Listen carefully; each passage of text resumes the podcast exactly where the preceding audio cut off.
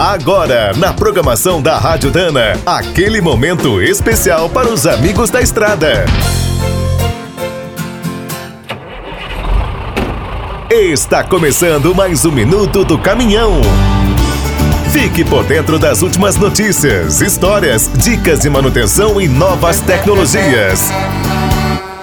A exemplo de outras grandes indústrias de autopeças, a Dana chegou ao Brasil graças ao talento e pioneirismo de um jovem imigrante. Em 1923, o alemão Ricardo Bruno Álvaros desembarcou sozinho no Rio de Janeiro. Acabou encontrando seu destino em Porto Alegre. Na capital gaúcha, logo ficou conhecido pela habilidade como técnico mecânico.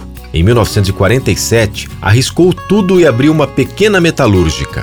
No ano seguinte, passou a fabricar um produto campeão, as cruzetas para cardãs. Com o sucesso, chegaram os pedidos das montadoras.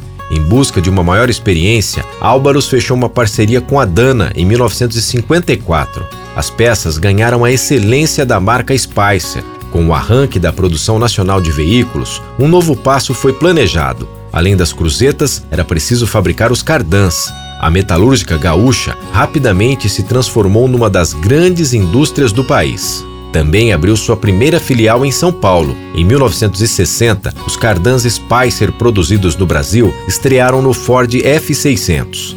A seguir, a nova linha foi lançada no mercado de reposição.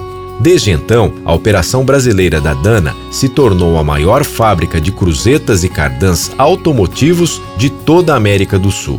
Quer saber mais sobre o mundo dos pesados? Visite minutodocaminhão.com.br. Aqui todo dia tem novidade para você.